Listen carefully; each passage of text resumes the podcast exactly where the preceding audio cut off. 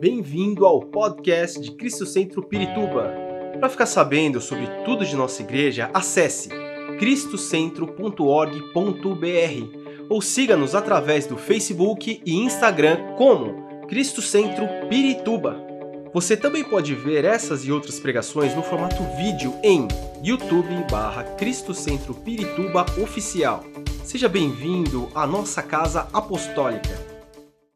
Eu quero te convidar você a abrir a tua Bíblia na primeira epístola de Timóteo, capítulo 3, versículo 15. O tema que nós estamos trabalhando durante esse mês, estamos fundamentados, na verdade, e hoje eu quero falar sobre a igreja, coluna, fundamento, firmeza da verdade.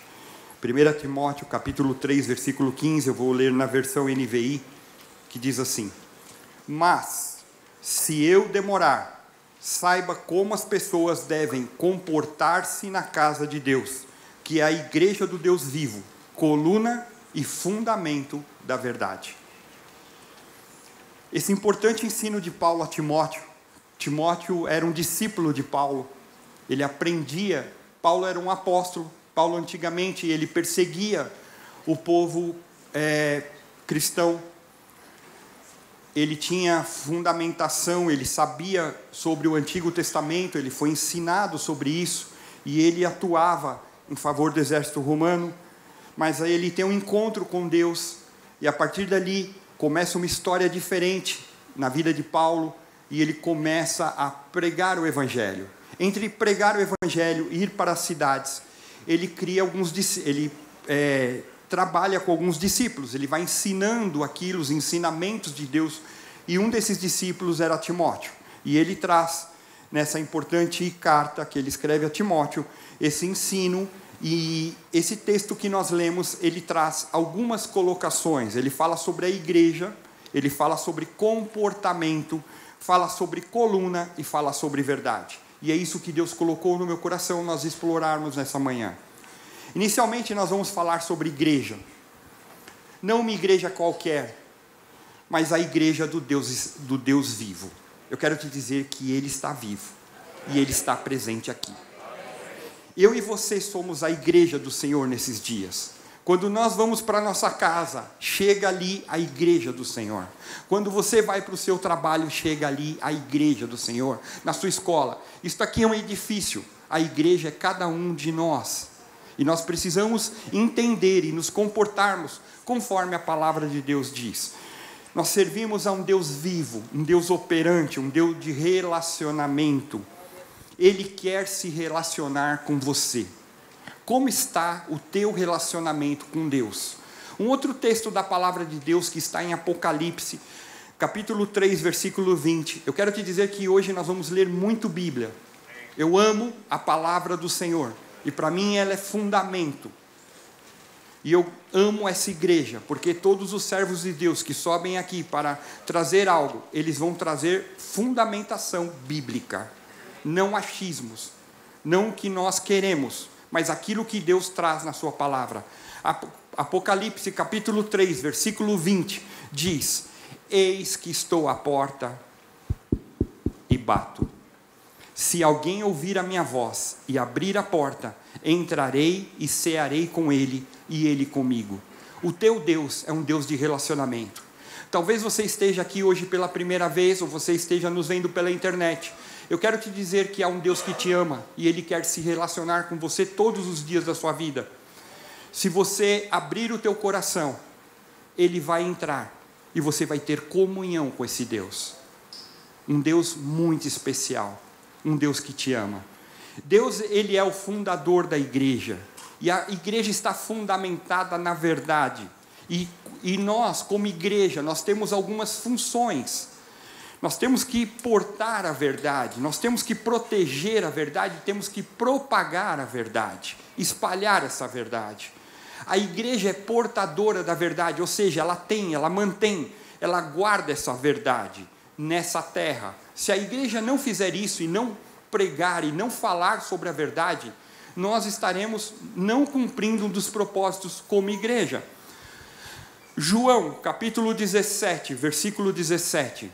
João 17, versículo 17, diz assim: Santifica-os na verdade, a tua palavra é a verdade.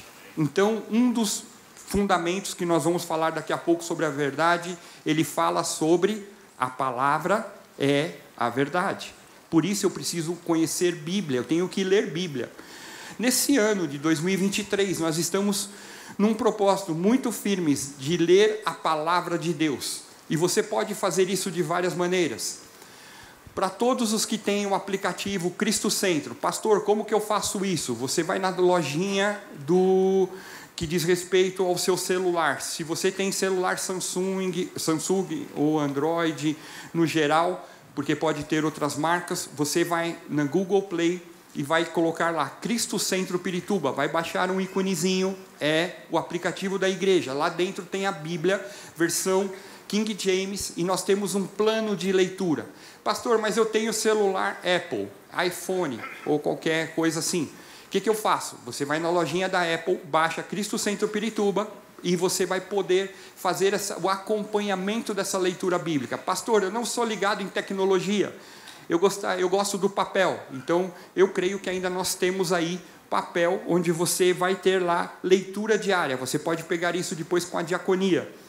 E você vai anotando, e nós estamos no propósito. E nós vamos ler toda a Bíblia esse ano e vai ser ótimo, porque nós vamos discutir, conversar, falar algo sobre isso, e nós vamos ver algumas coisas que às vezes até nos chocam, principalmente no início lá de Gênesis. Um casou com não sei quem, que deu não sei quem e tal, e a gente começa a ver isso e fala: misericórdia, que bagunça que era naquele tempo. Imagina hoje, nossos dias.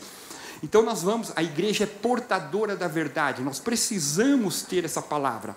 Provérbios 23, 23. Provérbios 23, 23. Eu quero te dizer que nós, como cristãos, como igreja, nós não podemos nos desfazer da verdade. Dá uma olhadinha em Provérbios 23, 23. Compre a verdade e não abra mão dela, nem tampouco da sabedoria, da disciplina e do discernimento a verdade nós compramos, é, porque há um preço colocado por isso, e daqui a pouco, quando nós vamos falar especificamente sobre a verdade, nós vamos ver o quem representa a verdade. Então a igreja, ela se porta nessa verdade, ela guarda essa palavra e não, nós não devemos nos desfazer da verdade. Em contrapartida à verdade, nós temos a mentira. E a Bíblia fala que o pai da mentira é o diabo. E nós precisamos não estar com a mentira, mas estar com Deus sobre a verdade. Um outro aspecto, a igreja ela é protetora da verdade. Por isso que a igreja é tão perseguida, principalmente nos dias atuais, porque a igreja vai pregar aquilo que está na palavra, a verdade. E aí muita gente se levanta contra. E até pessoas hoje que se dizem cristãos estão deturpando aquilo que está na Bíblia. E a Bíblia, é, ela é inerrante, não há erro na Bíblia. Deus inspirou, através do Espírito Santo, homens e mulheres a escreverem algo, e foi compilado isso para que nós possamos nos relacionar com Deus, conforme disse lá, eis que estou à porta e bato. Então, na hora que nós aprendemos Bíblia, nós aprendemos a nos relacionar com Deus. Então, nessa caminhada, a igreja é protetora da verdade, ou seja, a sua função nossa como igreja, porque igreja somos nós, falei que isso é o edifício, eu e você somos igreja, nós precisamos defender a verdade. Segundo carta aos Coríntios, capítulo 13, versículo 8. 2 Coríntios 13, 8 diz assim: Pois nada podemos contra a verdade, mas somente em favor da verdade. Eu quero te dizer que vivemos em favor da verdade. Nós também adoramos a Deus por aquilo que ele é, não por modismo. Você veio hoje prestar um culto de adoração a Deus. E olha que legal, olha quanta gente que está ao seu redor que veio também com esse mesmo propósito. Então hoje a Bíblia fala que é a comunhão dos santos, é a congregação dos santos. Nós somos santificados pelo Senhor, então nós viemos adorá-lo. Por isso que na hora que nós estávamos cantando aqui, há um louvor que sobe e vai até o trono e começa, eu tenho certeza que antes do iniciar desse culto, na hora que os irmãos estavam aqui ensaiando, o Senhor já se fazia presente. Agora vai acontecer algumas coisas que nós não sabemos, mas eu tenho certeza que vão ocorrer. Pessoas serão curadas. Acabei de dar o meu exemplo sobre as costas. Pessoas serão libertas, pessoas serão transformadas, limpas, purificadas. Por quê? Porque a presença de Deus está aqui, do jeito dele, da maneira dele, da forma dele, porque ele está presente. E estamos baseados na verdade, na palavra do Senhor. João 4, versículo 24. Quantos vieram nessa manhã para adorar a Deus? Levanta sua mão e fala: Senhor, seja adorado. Glória a Deus. Então esse versículo é para você. Aleluia. Olha só que lindo que diz: Deus é espírito e é necessário que os seus adoradores o adorem em espírito e em verdade. Glória a Deus. Aleluia. Louvado seja o nome do Senhor. Então a igreja é portadora da verdade, ela é protetora da verdade. Terceiro aspecto, nós propagamos a verdade, nós falamos essa verdade nos lugares. Falamos, pregamos essa verdade. João 8:32. João 8:32 diz assim: "E conhecerão a verdade, e a verdade os libertará". Glória a Deus. Nós nós e tínhamos uma vida complicada, uma vida cheia de coisas ruins, e o Senhor veio e Jesus entrou na nossa vida e começou a fazer morada e modificação. Estamos no processo de santificação e essa verdade vai nos limpando a cada dia. Glória a Deus por isso. Nós também seguimos essa verdade em amor.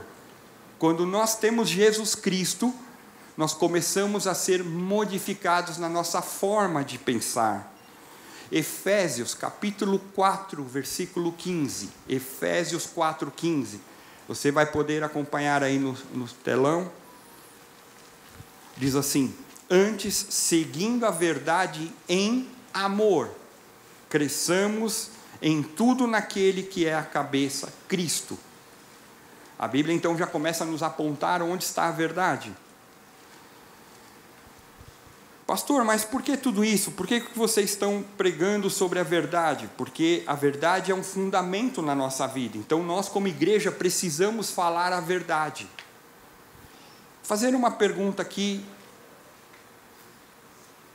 Como você se sente quando alguém vem conversar com você e fala um monte de mentira? Pensa agora.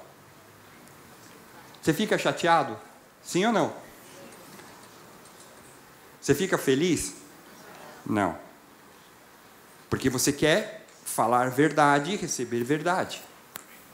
Agora, pensa nas nossas situações do dia a dia, quantas vezes nós somos enganados? A pessoa vai comprar alguma coisa na loja. Situação comum. Vamos pegar uma blusa, sei lá, uma blusa. A, pe a pessoa usa blusa tamanho M. E a vendedora só tem tamanho P. Entra lá tudo agarrado. Fica ali explodindo. E aí a pessoa pergunta para a vendedora: ficou bom? O que, que a vendedora vai falar? Está maravilhosa. Porque ela quer vender. Sim ou não? E a gente vê na natureza que não foi verdade. Uma situação bem comum do dia a dia. Nós temos N situações pessoa vai abastecer o veículo no posto. Posso olhar o seu óleo, a medição do óleo, geralmente o motor está quente, o óleo está embaixo. Nossa, está faltando aqui. Não está faltando nada, mas você chegou com o carro com o motor quente. E na hora que puxa a vareta, vai olhar, está lá embaixo, não precisa completar. Ah, então completa. Sente cacetada. Você cai para trás. Fala, meu Deus, o que, que é isso? Muitas vezes com mentira e não com verdade. Então nós vemos que nas situações do dia a dia, nós convivemos constantemente com mentiras. E nós, como cristãos, precisamos pregar, propagar, viver e andar em verdade. Então há um contraponto.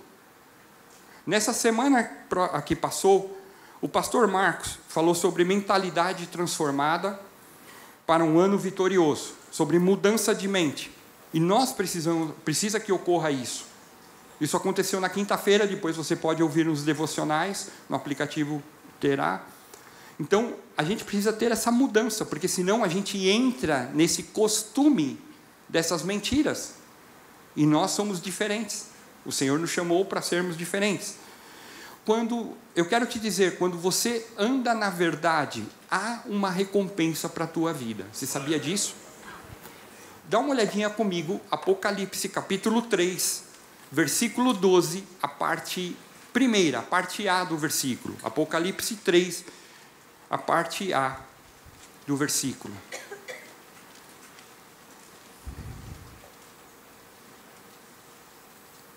Farei do vencedor uma coluna no santuário do meu Deus, e dali ele jamais sairá. Seremos coluna, mas que coluna? Vamos olhar lá o que nós lemos lá em Paulo, Paulo dizendo a Timóteo: Igreja do Deus vivo, coluna e fundamento da verdade. Há uma coligação entre ser coluna de verdade. Por isso, o meu expressar, a minha forma de agir e a forma de pensar tem que ser em verdade. Aproveitando que nós estamos falando sobre coluna, coluna é algo que sustenta, que dá firmeza. Por exemplo, quando nós temos pessoas que são firmes na igreja no que diz respeito ao serviço, ao trabalho. Por exemplo, Cristo Centro. Cristo Centro, a visão Cristo Centro trazida lá em Guatemala pelo apóstolo Norman. E quando o nosso apóstolo esteve lá no sentido de aprendizado, como missionário. Ele aprendeu a visão Cristo-centro, ele veio para o Brasil e falou: Eu vou estabelecer uma igreja chamada Cristo-centro com essa visão. E eu quero te dizer algo importantíssimo: Cristo-centro, no seu DNA, tem três fundamentações muito importantes que você precisa saber, sempre. Primeira, um louvor que adora única e exclusivamente a Deus. Um louvor vibrante um louvor que te leva a dar entendimento naquilo que você está louvando. Por isso estávamos cantando aqui unidos, adorando ao único que merece toda a honra, toda a glória, toda a exaltação. Segundo aspecto de DNA da Cristo Centro, as mensagens serão bíblicas, palavra de Deus. Terceiro aspecto da Cristo Centro como DNA, ministração de vidas momentos de oração, momentos de aconselhamento, de cura interior, de tratamento. Este é o DNA da igreja. E aí a gente pode dizer, com muita tranquilidade, é claro, não estamos cultuando o homem, porque estou ligado aqui a Cristo Centro por causa daquilo que Deus é em nossas vidas. Mas eu posso dizer com todas as letras que o apóstolo Rubens, ele é coluna dessa igreja. Sim ou não?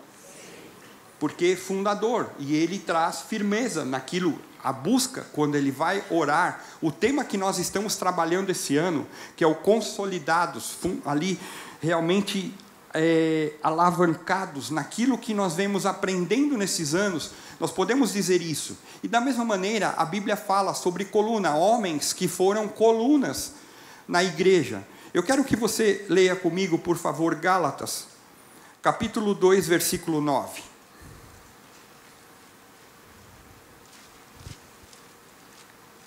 A Bíblia fala, Paulo cita Tiago, Pedro e João, considerados como colunas ali na igreja de Jerusalém.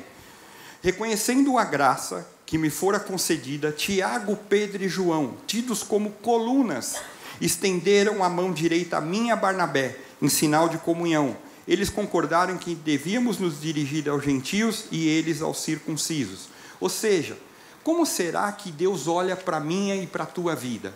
Será que nós somos coluna do Senhor na igreja Cristo Centro? Ou será que a gente precisa de uma reforminha? A gente precisa de um cimento de Deus. A gente precisa de um ferro de Deus para fortalecer. Como será que eu estou?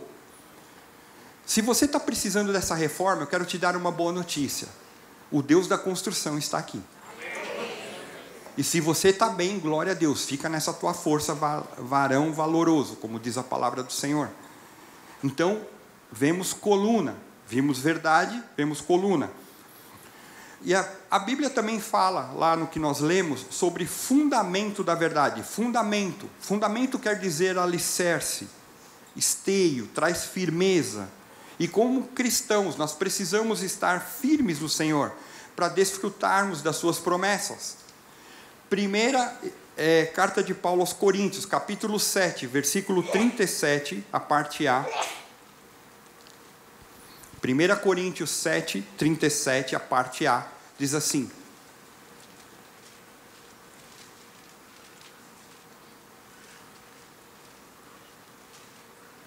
Contudo, que se, o que se mantém firme no seu propósito, ou no seu firmamento do seu coração, não é dominado pelos seus impulsos, mas domina sua própria vontade.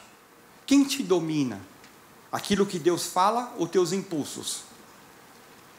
Muita gente nesses tempos exerce o que eu chamo de síndrome de Gabriela. Eu nasci assim, eu cresci assim, eu sou sempre assim. Falou comigo, eu respondo e xingo. Você precisa ser tratado pelo Espírito Santo. Silêncio, glória a Deus. Porque às vezes os nossos impulsos falam mais forte. E nós precisamos ser dominados por aquilo que Deus quer fazer na nossa vida. Nem sempre falar a verdade com gritaria é bacana. Falar a verdade, sim, sempre. Mas às vezes a gente precisa ter momento, hora e forma de falar. E a gente precisa ser tratado. Então, o alicerce, o fundamento indica meu comportamento, como eu me comporto, como que eu sou. E aqui extrapola esse ambiente. Porque olha só, quem é a igreja do Senhor? Quem? Quem? Nós. Então a igreja vai para vários lugares, sim ou não?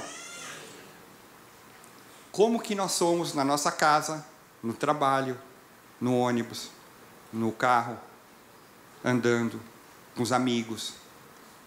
Será que eu sou fundamento? Ou eu estou com o alicerce meio complicado? 1 Coríntios 15, 58 1 Coríntios 15, 58, diz assim: Antes de ler, eu quero te dizer algo. Esse é um ano que nós temos no nosso coração, como liderança da igreja, um ano produtivo. Que nós vamos trabalhar para que pessoas sejam salvas, libertas, curadas, transformadas, pessoas sejam resgatadas das garras de Satanás, venham para a igreja e comecem a viver num novo modelo de vida. E você faz parte desse exército. Para isso você tem que se doar. Você tem que se entregar. Nós vamos ter uma série de eu não gosto muito de falar de atividades, mas vamos ter uma série de trabalhos, de situações que nós vamos estar envolvidos nesse ano. E você tem que fazer parte desse exército. Porque vai se cumprir o que está em 1 Coríntios 15, 58.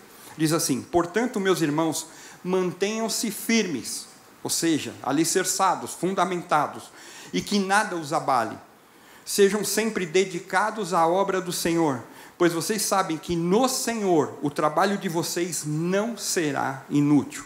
Então nós somos exortados, nós somos ensinados pela palavra de Deus a estarmos firmes no Senhor e sermos colunas nessa obra, sermos fundamentos. E nós queremos que você venha com isso conosco. Pastor, eu ainda preciso aprender mais da palavra de Deus eu gostaria de aprender, mas às vezes eu não sei o que falar, etc. Eu quero te dizer que nós temos algo chamado escola bíblica, que tem várias classes. E a partir de hoje, no final do culto, você vai poder lá fazer tua inscrição e começar a aprender mais com uma série de irmãos. Em vários momentos, vários irmãos aqui, eles recebem não somente um diploma, mas durante um período eles recebem palavra de Deus para que possam avançar no seu conhecimento de palavra. E é importante você ter isso, porque senão eu diria que o mundo, o sistema, ele traz uma série de situações e nós precisamos estar fundamentados na palavra para combater isso. Para isso eu preciso de conhecimento, porque o Espírito Santo só vai tirar de mim aquilo que veio, que eu me alimentei. É muita gente, é igual quando chega a época de vestibular, Enem, FUVEST, etc. Tal. A pessoa não estuda o ano inteiro. Ai, Senhor, vou fazer a prova. Senhor, me dá sabedoria. Vai tirar o que daquela cabeça se não estudou nada? Tem que estudar. Para eu conhecer Bíblia, eu tenho que ler Bíblia. Por isso estamos aí fortalecidos nesse ensino de cada dia a ler a palavra. Então a coluna, ela dá sustentação, ela dá fundamento. Então, é, então nós temos coluna, nós temos esse alicerce, e é algo que as igrejas têm que ter. Até que finalmente cheguemos à verdade. O que será a verdade? Na semana passada, nosso apóstolo, durante a ceia, ele trouxe, ele falou sobre fundamentos. Ele falou sobre pedras, sobre nós sermos pedras vivas, fundamentadas no Senhor. E eu quero te trazer o que é a verdade. Leia comigo João, capítulo 14, versículo 6. João 14, 6. Já vimos que a palavra de Deus é verdade. Anteriormente. Vamos ver agora aonde está baseada essa palavra. Respondeu Jesus: Eu sou o caminho, a verdade e a vida. Ninguém vem ao Pai a não ser por mim. Então, nós vemos a verdade sendo expressa numa pessoa. Qual pessoa? Jesus. Então, precisamos ter Jesus. Se eu quero aprender da verdade, eu preciso ter Jesus. E esse ensino lá que nós começamos a ler, trazido de Paulo a Timóteo, a gente tem que entender de forma objetiva como representando aquilo que Deus nos traz e nos ensina. Então a palavra de Deus, ela é a verdade escrita. Já Jesus Cristo, ele é a verdade em forma de pessoa. Uma coisa não anula a outra, porque Jesus veio cumprir a palavra de Deus. Então as coisas se juntam e nós precisamos aprender da palavra, tendo a Jesus como nosso ajudador a cada dia. Então, quando eu vou ler, eu vou falar: Senhor Jesus, me dá sabedoria no que eu vou ler agora. Esse conjunto de verdades contidas na palavra de Deus, elas foram manifestadas na vida de Jesus Cristo. Então, Jesus cumpriu a palavra de Deus. Eu quero te dizer que às vezes a igreja se equivoca. Por quê? Porque não compete à igreja definir a verdade porque a verdade já está definida por Deus palavra e figura de Jesus Cristo. Não compete à igreja deduzir a verdade, mas acreditar na verdade que Deus já determinou. Por isso que nós estamos vivendo esses tempos aí complicados de internet, principalmente de vídeo, de gente tentando achar o que é a verdade. A verdade já está estabelecida. Muito menos a igreja deve deter a verdade, mas exibir e viver a verdade que Deus nos trouxe. Eu quero te dizer que Deus não nos salva por meio de revelações, de milagres, de profecias ou promessa, mas através da verdade, e essa verdade através de Jesus. Ninguém vem ao Pai a não ser por Cristo. Se você está aqui hoje pela primeira vez, Jesus quer ter relacionamento contigo. Mas Ele não quer ser somente seu Salvador, Ele quer ser o seu Senhor. Quando Ele é o meu Senhor, eu entrego a minha vida a Deus. E Ele faz da maneira que Ele quer. E às vezes Deus fala não para a gente, em determinados momentos. E a gente fica bicudinho e chateadinho. Ou será que isso acontece comigo? Quando a gente quer uma coisa, Deus fala: não, não é o momento, não é agora, fica aí na sua, deixa eu te provar mais um pouquinho. E a gente fica: ó oh, Senhor, mas eu sou crente, eu sou dizimista, eu oferto, Senhor. Eu trabalho, eu canto, eu prego, eu faço isso, faço aquilo. E Deus está falando: não, fica aí, você está sendo tratado nesse momento. Eu sei o que é melhor para você. Você não deixou eu ser o seu Senhor?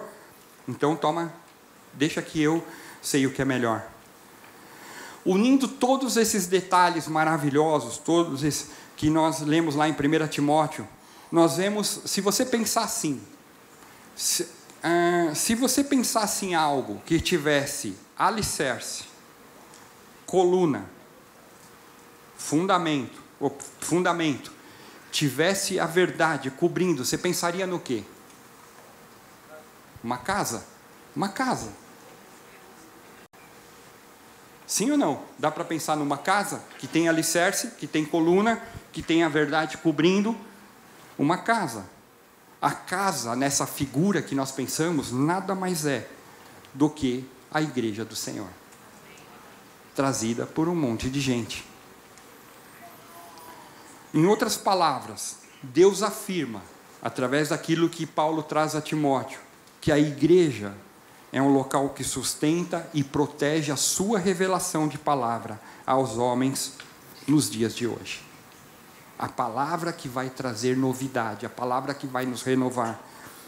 Nós não estamos, como igreja, aqui no mundo para promover reformas sociais ou políticas, para nos divertir, e é tão bom quando a gente encontra os irmãos, conversamos, falamos, etc. Tal, mas esse não é o propósito da igreja para promover o desenvolvimento intelectual dos homens. Vamos trazer metodologias assim, assado tal. Não, aquilo que Deus quer. Para eu saber aquilo que Deus quer, eu tenho que buscar a Ele. Eu quero uma pergunta que o Espírito me toca agora. Quantos estão sofrendo perseguição no trabalho? Levanta a tua mão. Existe gente que está sofrendo. Pode levantar, não tenha medo, você está levantando para o Senhor, você está declarando isso. Eu quero te falar algo que o Espírito traz ao meu coração. Você já entregou a situação para o Senhor tratar? Porque às vezes a gente pensa assim: é meu chefe, é meu companheiro, é aquilo.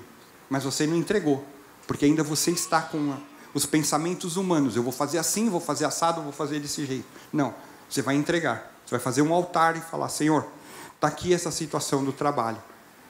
Por quê? Porque a Bíblia. Deus, ele é conhecedor de tudo. E ele sabe essa situação. Mas ele quer que você entregue para ele. Sabe o que é o mais difícil? Não é entregar. Porque entregar é fácil. Senhor, toma aqui. Mas é descansar no Senhor. Porque nossa mente fica maquinando: eu vou fazer assim, eu vou fazer assado, eu vou fazer desse jeito. E quando você fizer isso, Deus vai te dar a resposta. Pastor, como que você sabe isso? Por experiência própria. Houve um determinado momento na minha vida que eu trabalhava no escritório e uma pessoa estava assim usando de falcatruas para pegar o meu cargo. Naquele momento, na minha vida é, familiar, meus pais estavam à beira de um divórcio. Na faculdade, época de provas. Eu estudava de manhã e trabalhava tarde e à noite. Então, muitas vezes eu ia estudar de madrugada para as provas. E às vezes eram duas, três provas no mesmo dia. Pauleira. Na vida sentimental não tinha ninguém. Ó céu, só a dor, a vida, ó azar. Eu estava num culto, na igreja que eu frequentava, e o pastor falou assim: quantos aqui estão passando por situações difíceis? Levantei minha mão. Ele falou: Você já entregou isso para o Senhor? Eu pensei: Já, já entreguei, mas eu pensei, eu vou falar para vocês aqui o mais real possível. No trabalho eu pensei: Ah, quer saber? Eu vou falar com o chefe tal, porque daí ele dá uma bordoada lá no cara que está tentando meu, pegar o meu lugar. Meus pais, não tinha jeito, porque eles estavam brigando gato e rato. Senhor, traz uma Rebeca de algum lugar, Senhor, para chegar para o Isaac, tal, e nada, orava. E nada acontecia. E a prova eu tinha que estudar, não tem jeito. Não ia colar, ia ter que estudar. Mas ele falou assim: sabe, entregar é fácil, mas parar de maquinar o que você quer fazer que é o difícil. E eu falei, Senhor, entendi essa palavra. E literalmente, eu fiz uma oração naquela noite. Eu voltei para casa, na beira da minha cama, e falei, Senhor, eu não quero mais me preocupar lá com a pessoa que está tentando pegar o meu lugar. O Senhor sabe que eu preciso de alguém ao meu lado, alguém que seja fiel, alguém que seja uma companheira idônea, que a gente possa avançar. Meus pais, eu não sei o que vai acontecer, Senhor, só o Senhor. Pelo jeito aqui a coisa já derramou e me dá sabedoria para estudar, para que eu, o pouco que eu estudo, porque às vezes você vai estudar de madrugada, você está cansado, você dorme em cima dos livros. Até porque muito, de, muito cedo eu tinha que pegar o ônibus para ir para a faculdade. Morava na Lapa, estudava na Vila Mariana. Sabe o que, que aconteceu? E eu entreguei e falei, Senhor, e me ensina a não fazer mais meus planos, mas os teus planos na minha vida. Não quero mais o Mauro dominando nada, mas o Senhor dominando tudo. E eu entreguei isso. Eu vou lhe contar o que aconteceu. Essa pessoa que queria o meu lugar, inexplicavelmente, em uma semana foi mandada embora. Eu não fiz nada, só entreguei para o Senhor. Se era plano de Deus ele ir embora, não é problema nenhum, vai brigar com Deus. Meus pais realmente divorciaram. Tinha que acontecer, meu pai já tinha uma outra família. Às vezes eu lia uma página e era aquilo que caía nas provas da faculdade. Eu falava, Senhor, muito obrigado, porque eu só estudei às vezes três parágrafos e era exatamente o que vinha. Eu não sei, é inexplicável de Deus. E nesse momento Deus apareceu, trouxe vinda diretamente da Igreja Batista, uma Rebeca que chegou na Assembleia de Deus e nós nos encontramos e a minha esposa, na qual agora no mês de fevereiro completaremos 35 anos de casado.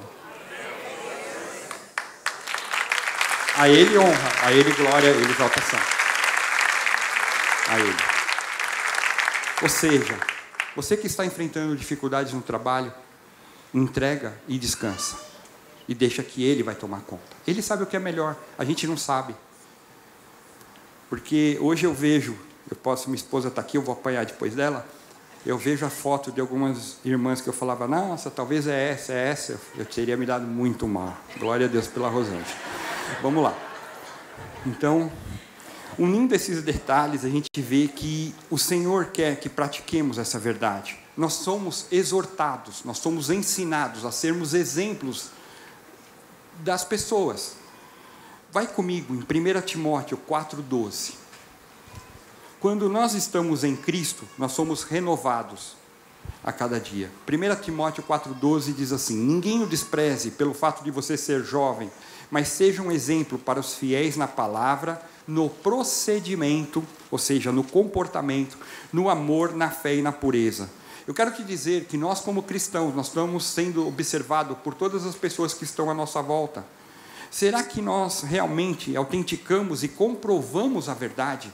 Será que as pessoas olham para nós e elas veem que nós falamos e praticamos aquilo que realmente está na palavra, ou nós falamos uma coisa e vivemos outra? Se isso acontece, o Deus de transformação também está aqui presente. Ou seja, nós temos que conhecer, praticar e pregar a palavra. Essa palavra, como eu disse, foi revelada através da vida de Jesus. A verdade de Deus está em Cristo e na Sua palavra essa palavra nos aperfeiçoa, ela nos molda. Eu e você, como aquilo que o apóstolo falou na semana passada, nós somos como pedra. E o Senhor vai nos moldando da maneira que Ele quer. Ou seja, o Senhor nos aperfeiçoa. Eu quero te dizer que há um efeito aperfeiçoador em nossas vidas. Ah, de uma forma geral, apenas, se você que está anotando, em 2 Timóteo capítulo 3, a Bíblia fala que, o, que a palavra de Deus ela é útil para ensino, para repreensão e para correção, para educação, a fim de nos habilitar, ela vai nos aperfeiçoando. Então, à medida que eu leio a palavra, eu vou vendo, eu vou fazendo um contraponto da minha vida com a palavra, e vendo o quanto que eu estou próximo ou quanto que eu estou longe. E nós precisamos constantemente rever as nossas atitudes. Aperfeiçoar é a arte de trabalhar no material que é bruto e refiná-lo com melhorias, com lapidação, com esmero. Às vezes, é, uma coisa que eu não gostava muito, e à medida que nós viajamos um pouco, eu abri um pouco o meu coração para isso. Eu não gostava muito de ir em museu, não gostava muito de ir em galeria de arte ou alguma coisa assim. Mas eu comecei a compreender o quanto que alguns é, pintores ou artistas, o quanto que ele gastou de tempo para refinar uma pedra totalmente de mármore, alguma coisa, o quanto que ele gastou para cada detalhe. Nós fomos em alguns lugares que você olha nos tetos assim, eu falo, meu Deus, como isso foi pintado, como foi colocado. Eu falo, deve é uma expressão de arte muito grande. No ano passado, nós falamos o tempo inteiro sobre a área profética. E isso é um dom, e talvez Deus tenha te dado esse dom de expressar algumas coisas de refinamento, e talvez você seja o refino de Deus para algumas vidas.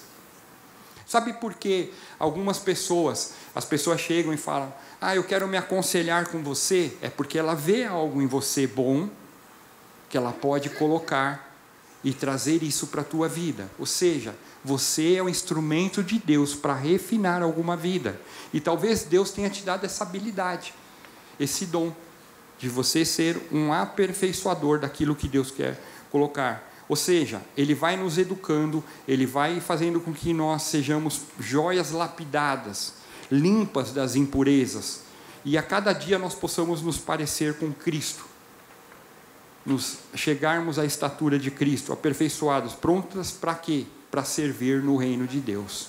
Quando o Senhor te dá um dom, seja tocar, seja é, projetar, seja atender aos irmãos, seja ajudar com cuidado, seja aconselhar, é para que você expresse isso no reino de Deus. Não é para ser guardar, para você guardar e enterrar o teu talento. E eu tenho certeza que nesse ano o Senhor vai começar a popular, igual pipoca, quando dons e ministérios aqui, que talvez, orabacima lá, estavam enterrados por, e as pessoas deram ouvidos a pessoas que disseram: você não vai conseguir, você não vai alcançar, você não vai fazer. Mas eu quero trazer uma palavra profética de Deus nessa manhã, que chegou o tempo de Deus na tua vida, para você expressar aquilo que o Senhor tem para a tua vida, para a tua casa, para a tua igreja, no nome de Jesus Cristo. Outro aspecto que essa palavra faz, além de nos aperfeiçoar, ela nos limpa. E uma limpeza, ela só pode ocorrer com material adequado. E eu vou pedir agora a ajuda das irmãs. Não que os irmãos também, porque eu vou dizer aqui bem sincero, eu sou meio mané na cozinha. É, eu lavo a louça, tudo, mas geralmente eu faço uma espalhação de água total, minha mulher fica doida. Então eu vou pedir ajuda das irmãs. Irmãs, se a tua panela é de inox, se eu pego uma esponja que tem aquela parte mais dura, pode passar assim ou não? Não. Muito bem, se é o Mauro que está lá, ele vai querer passar, porque ele não sabe, é terrível. Então, quando nós vamos limpar, nós precisamos ter os materiais adequados ali, para não estragar. E, e às vezes é isso que acontece. Talvez no dia da faxina lá na tua casa, quando a casa fica virada pelo avesso, tem que limpar os locais é, todos ali, tirar o pó, tudo. Quando a gente olha o resultado, a gente vê como fica bacana, seja na limpeza da louça, seja na limpeza da casa, a gente olha e fala: puxa vida, que casa gostosa de estar morando, estar ali. Então, a mesma coisa acontece quando a gente se deixa ser tocado pela palavra de Deus que nos limpa e pelo efeito de Jesus Cristo na nossa vida. Nós vamos, talvez nós éramos assim e o Senhor foi nos limpando e a gente vê hoje, a gente olha para trás e fala assim: nossa, eu era muito tranqueira aqui, agora eu sou menos tranqueira, porque o Senhor nos limpou. E Ele está num processo de limpeza na nossa vida. Então, se eu me dou para o Senhor, Ele vai nos moldando, vai nos limpando. E a prática da limpeza é muito mais do que simplesmente um aprendizado. Ela envolve hábito, rotina, porque pensa assim: ah, vou limpar a casa quando? Uma vez no Natal, uma vez no metade do ano. Lascou. Ela tem que ser rotineira. E a mesma coisa com a palavra de Deus, ela tem que estar constante nos limpando. E a palavra de Deus é um material excelente para purificar as nossas mentes e corações, ter sabedoria. Nesse processo de leitura bíblica que nós estamos fazendo, está lá nas orientações, ore um tempo e fala, Senhor, o que, que tua palavra quer falar comigo? A gente precisa aprender o que, que ele quer desenvolver. E à medida que nós colocamos isso, que foi exatamente que o pastor Marcos pregou lá na quinta, sobre essa mentalidade transformada, mudada, através dessa operação da Bíblia, operação da gente se colocar no Senhor, a gente vai vendo que a nossa mente não fica estagnada, não fica parada, e aí eu paro de ficar atrás de coisas de internet que não me leva a nada. A pessoa recebe qualquer coisa lá e aí eu espalho no WhatsApp para todo mundo. Nem sei se é verdade, mas eu vou espalhando. São as famosas fake news. E você fala: não, isso aqui não é verdade, não está contrário à palavra. Não, não seja um espalhador de coisas ruins, porque é muito complicado. Ajude os pastores a não ter uma caixa de WhatsApp lotada de coisas. Outro aspecto que acontece, que precisamos entender, a palavra de Deus nos santifica. João 17, 17, se não me engano, nós lemos: Santifica-os na verdade, a tua palavra é a verdade. Quando Deus separa o povo para si, e glória a Deus, porque Apocalipse fala que haverá um povo reunido de todas as tribos, raças, nações. E eu fico imaginando duas coisas na minha mente, sempre quando eu leio o Apocalipse me vem à mente. Primeiro, que no mínimo haverá uma grande ceia. Estarão reunidos ali. E o segundo é que já pensou irmãos que estiveram em Cristo Centro e hoje estão em outras igrejas, porque o Senhor não vai salvar crente por causa de placa. Ele vai salvar crente por causa de atitude, de mudança, de transformação. Então nós vamos ver irmãos de vários lugares. E nós vamos falar a mesma língua. Pastor, mas não haverá lá americano, japonês, chinês, não sei o que. Vai haver. E como vai ser isso? Não sei, é os milagres de Deus. Mas nós falaremos uma mesma língua. Uma coisa a Bíblia já vai nos ensinando. Começa a falar santo, santo, santo, santo Senhor porque nós falaremos isso lá. Então você já pode ir praticando aqui. Aleluias, glórias. Então, quando o Senhor separa esse povo para si, ele não escolheu o maior povo, nem o melhor povo, mas ele escolheu um povo que ele ia capacitar, que ele ia preparar, que ele ia santificar. E eu quero te dizer algo muito bacana nessa manhã. Eu e você fomos escolhidos pelo Pai para servi-lo, para adorá-lo, nós somos escolhidos para receber esse dom da fé. Nele cremos, em Jesus cremos. Nós fomos, por isso nós devemos nos alegrar na nossa salvação, glorificar a Deus com a nossa vida, oferecendo a Ele o nosso louvor, a nossa adoração, o nosso serviço. E essa verdade de Deus incutida na nossa mente nos protege do pai das mentiras, que é o diabo. Então nós vamos contra o diabo através da verdade, da palavra de Deus e através da figura de Jesus. Com isso, você começa a se tornar um cristão forte, preparado para a batalha do dia a dia, que a gente vê que acontece. Mais um ponto. João 8,32 diz: E conhecereis a verdade, e a verdade os libertará. Nessa manhã, o que você gostaria de ser liberto? Porque o Senhor está aqui. Sabe, às vezes nós somos escravos de tantas situações, medos, principalmente esses dias que tivemos aí um crescimento muito forte de pandemia, Covid, agora ela já está mais erradicada, mas mesmo assim ainda tem os controles.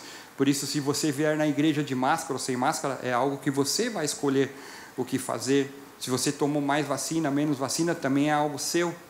Mas às vezes a gente vive com medo. A gente vê a proliferação de assaltos, roubos, furtos que vem acontecendo de uma maneira crescente. E às vezes a gente pode ter medo, medo de perder a razão, medo de ter medo, porque o medo paralisa, o medo submete a nossa vontade de uma forma que nós não podemos reagir. E aí, quando nós temos medo que está lá no interno, está na nossa alma. Isso vem para a mente, paralisa o nosso corpo. E a pessoa pode ter situações que ela não consegue tomar nenhuma atitude, porque ela está ali como a, aleijada, encurvada, flácida, mal. Um pouquinho antes de vir aqui para a igreja, às vezes nós recebemos é, comunicados e tem pessoas que estão nesse momento passando por um quadro de depressão. Alguma coisa, algum ponto deu um start para que ela tivesse depressão. E a pessoa fala assim: não, crente não pode ter depressão. Por quê? É super-homem? É, super, é Mulher Maravilha? Não, a gente pode ter. Se eu me abater, eu posso ter isso, mas eu tenho que trabalhar em Deus para ter a minha mente renovada. E muitas vezes vai ter que ir para remédios. Por isso Deus coloca a medicina. E a gente precisa tomar cuidado com isso. Se nesses últimos tempos você tem se afastado de todo mundo, tem ficado recluso, não quer contato com ninguém, você está achando que você não precisa um do outro, Eu quero te dizer que Deus nos fez interdependentes, nós dependemos um dos outros, principalmente da nossa família. Ah, pastor, minha família é um caos. Então, use sua família espiritual para isso. Nós precisamos nos ajudar uns aos outros. Eu quero te dizer que eu conheço pessoas que são cativas nas suas emoções. Para elas, a razão não tem sentido. Elas vivem controladas pelos seus afetos e desafetos. São controladas pelo mundo exterior. O que, que as pessoas estão pensando dela? Ah, se eu postar isso, o que, que vai ser? Esquece isso, ninguém vai pagar uma conta sua. Às vezes as pessoas estão lá preocupadas, o que, que vai. Ah, eu tive tantos likes, tantos não sei o que, eu vou ser. Como chama quando corta as pessoas? Eu esqueci. Cancelado. Você não pode ser cancelado por Deus. Você tem que estar ali com o Senhor. Sabe? Pessoas que estão voltadas, vou ganhar, vou ganhar dinheiro, vou ganhar dinheiro, vou ganhar dinheiro, tá? A Bíblia fala, louco, o que, que você fez com tudo isso? Se te pedir a tua alma. Quando a gente, como pastor, infelizmente, uma das funções é muito triste, porque a gente convive com a morte constantemente. Pessoas morrem, a gente vai fazer culto fúnebre. Pessoas que tinham muito dinheiro, pessoas que tinham médio é, fortuna, pessoa que tinha pouca fortuna, pessoa que não tinha nada, está enterrada do mesmo jeito. Não levou nada para a sepultura. Ah, mas tinha tantos planos, não fez nada para o Senhor. E a vida acabou. E aí? Então, que você tenha uma vida produtiva em Deus, servindo aos outros. Quando nós conhecemos essa palavra do Senhor, ela nos liberta do cativeiro, da submissão às mentiras. Quanto mais nós conhecemos a verdade, mais queremos viver a verdade. E como último ponto, essa palavra que é maravilhosa, ela discerne pensamentos, propósitos. E muitas vezes, lá no nosso coração, a gente produz maus sentimentos, porque a Bíblia fala que nós passamos pelo dia mal. Nem todo dia é bacana. Nós passamos por coisas ruins. Mas será que nesse dia eu xingo Deus, eu brigo com Deus, eu louvo a Deus e creio na vitória dele? Qual é a minha reação? E ela discerne, ela sabe o que eu estou pensando. Ela sabe o que cada um, o Senhor sabe o que cada um de nós está pensando agora. Eu, graças a Deus, não sei, porque eu também sou dependente de Deus. E Paulo, na sua caminhada cristã, esse mesmo Paulo que ensinou Timóteo, ele fala o seguinte: olha, o bem que eu quero fazer eu não faço, mas aquilo que eu não quero é o que eu faço. E às vezes ele estava num dia mal, estava passando por situações. A Bíblia fala que havia um espinho na carne de Paulo, algo que o atormentava. E talvez essa seja a história da tua vida, algo que vem te atormentando constantemente, mas você se precisa entregar para o Senhor e deixar que Ele tome conta dessa situação. E às vezes você quer tomar conta.